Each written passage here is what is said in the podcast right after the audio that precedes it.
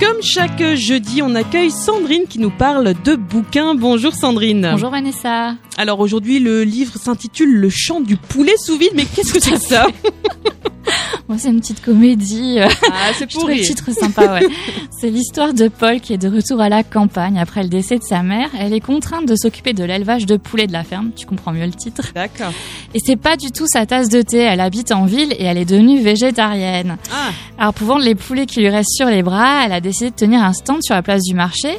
Et pour chaque poulet qu'elle vend, elle a rédigé une petite biographie aux accents un peu funestes. d'accord. Et ce genre d'étiquette fait mouche auprès de la clientèle. À la ferme, elle se lance dans un autre projet tout à fait révolutionnaire pour améliorer l'existence des volailles. Cette histoire, c'est le roman de Lucie Rico. C'est son premier. C'est un récit original avec un titre qui interpelle. L'auteur a commencé la rédaction de son livre à la manière d'un conte et elle nous plonge dans le monde rural. Elle évoque le bien-être animal, l'industrialisation des élevages. Bien sûr, il est aussi question de faire du chiffre, de consommer et de notre rapport avec les animaux. Les biographies des poulets sont drôles, parfois elles sont même émouvantes et on se rend compte que plus on avance dans l'histoire, plus on se rend compte que Paul est prise dans un cercle vicieux. C'est un roman fantaisiste, original et ingénieux et cette chronique vous permettra peut-être de découvrir une nouvelle plume sans mauvais jeu.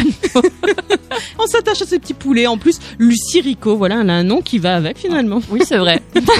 J'avais même pas pensé, Ah, tu vois. Merci beaucoup Sandrine. Je rappelle que tu euh, es bibliothécaire à la médiathèque de Sarreguemines et qu'on retrouve tous tes coups de cœur sur ton blog. Comme dans un livre.fr. Mm. Merci Sandrine. On se retrouve Ah. la semaine prochaine. La semaine prochaine.